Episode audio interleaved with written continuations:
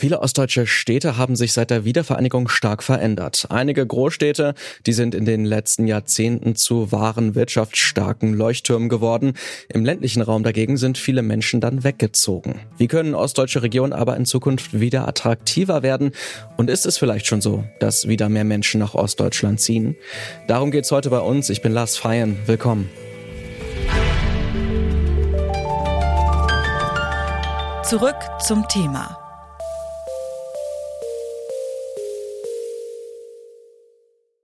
Wir hatten in den vergangenen Jahrzehnten, wenn es in politischen Entscheidungen und öffentlichen Diskurs ging, immer Ostdeutschland als Defizit. Also irgendwo was zu wenig, zu, zu schlecht, äh, was weiß ich, lief. Das Gegenteil ist aber der Fall. Wir sind mittlerweile bei der Infrastruktur, bei den erneuerbaren Energien der Wachstumsmotor in Deutschland. So sieht es Carsten Schneider. Der SPD-Politiker ist Ostbeauftragter der Bundesregierung. Schneider hat diese Woche zur Konferenz Ostdeutschland 2030 in Leipzig geladen.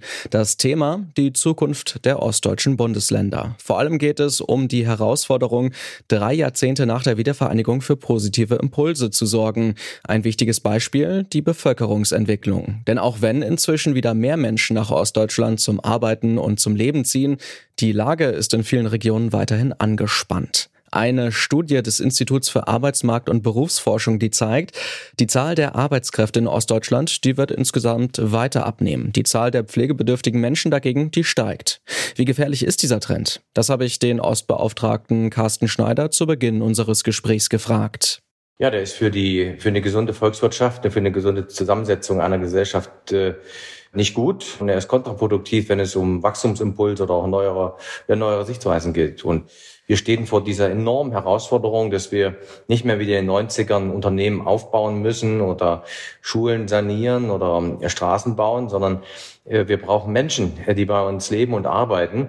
Nehmen Sie nur in Sachsen bis 2030 werden 500.000 Menschen am Arbeitsleben fehlen und äh, nicht ersetzt äh, werden können. Von diesem, aus diesem Grunde heraus ähm, ist das natürlich die größte Herausforderung jetzt. Ähm, Leipzig ist natürlich eine Ausnahme, also Leipzig wächst ja auch, ist ein, ein Melting Pot, wenn man so will.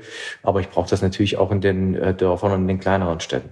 Das ist vielleicht auch nochmal ganz wichtig, dass wir auch über die wirtschaftliche Situation hinausschauen. Das betrifft natürlich auch die Gesellschaften, gerade vielleicht auch in, in den kleineren Orten, wenn einfach die Zivilgesellschaft fehlt. Wo merkt man das denn im Alltag dann auch stark abseits von der Wirtschaft, wenn da ganze Generationen auf einmal ja nicht mehr komplett da sind? Ja, also die Gesellschaft überaltert. Es geht zum gehen auch die, die meistens gehen, sind auch die, die am quirligsten sind. Ähm, ja, also es ist ja ein Weg, ob man sich von äh, Zwenkau aufmacht äh, und äh, nach Hamburg geht ähm, oder nach Berlin. Ähm, das machen diejenigen, die am abenteuerlustigsten sind. Und äh, die Herausforderungen so sind natürlich diejenigen, die eine Gesellschaft auch immer meistens voranbringen. Und aus diesem Grund äh, brauchen wir genau diese Leute, bei uns als Rückkehrer aus anderen Bundesländern und auch aus anderen Ländern dieser Welt. Kann man denn erkennen, wer da eigentlich jetzt zuzieht? Sind das dann vor allen Dingen Menschen, die auch damals weggezogen sind oder sind das äh, komplett neue Menschen sozusagen? Es ist sehr unterschiedlich. Ähm, anekdotischer Evidenz. Ich treffe oft jetzt in Cottbus oder in Spremberg äh, oder in Plauen, um eine sächsische Stadt zu nehmen.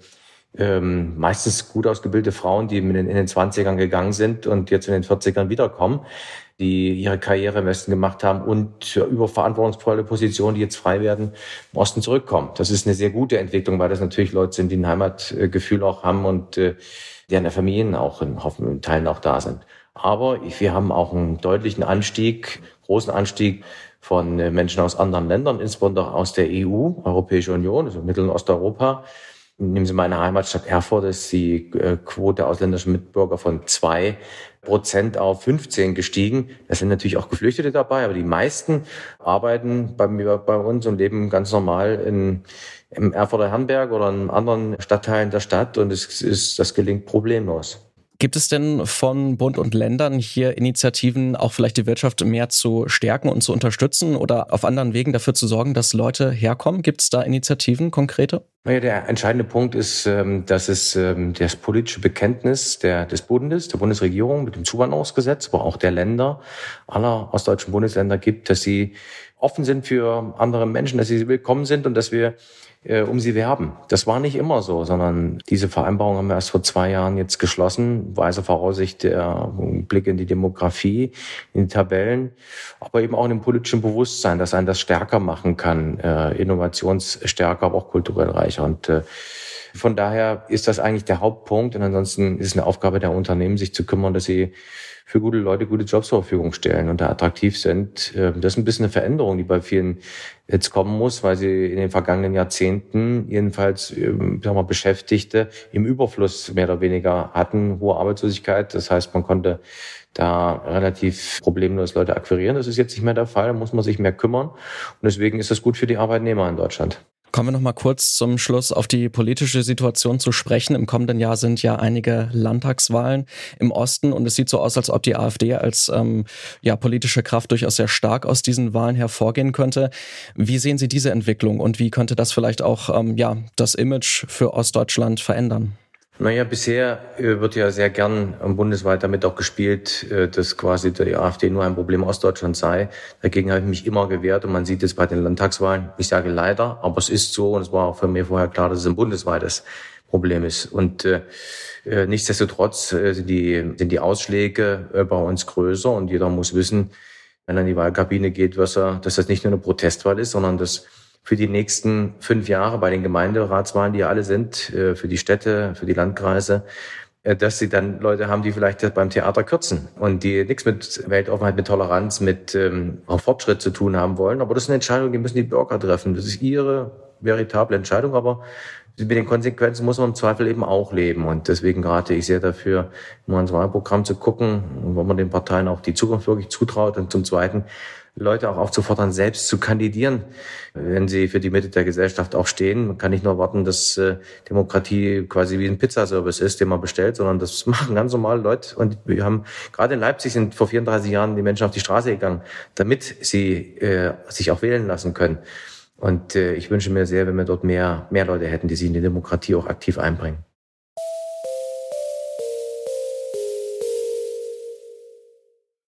Demokratie ist also kein Pizza-Lieferservice. Wenn es nach Carsten Schneider geht, muss sich die Bevölkerung mehr in die Politik einbringen, um in Ostdeutschland für eine Trendwende zu sorgen, hin zu mehr demokratischer Teilhabe und einer stabilen Zivilgesellschaft.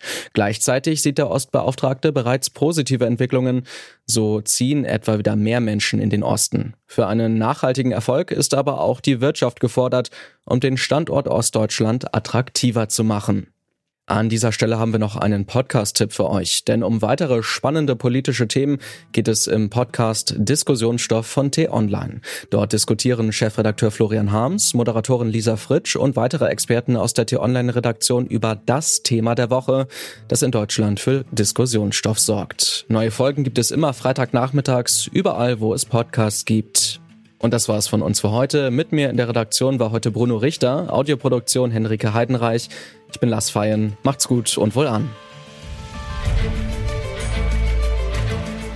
Zurück zum Thema vom Podcast Radio Detektor FM.